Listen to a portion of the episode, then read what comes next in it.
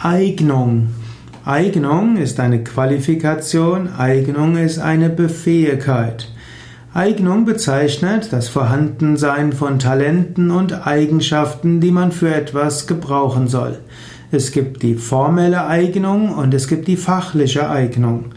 Zum Beispiel braucht man manchmal die formelle Eignung, das heißt man braucht eine formelle Qualifikation. Auch bei Yoga Vidya zum Beispiel gibt es die formelle Eignung zum Leiten von Yogalehrerausbildungen.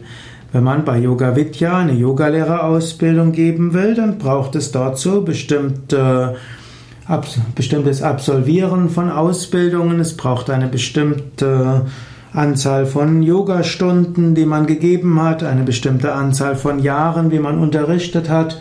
Und es gibt auch eine Prüfung und spezielle Seminare für Ausbildungsleiter. Und danach hat man die Eignung bei Yoga Vidya Yogalehrerausbildungen zu machen.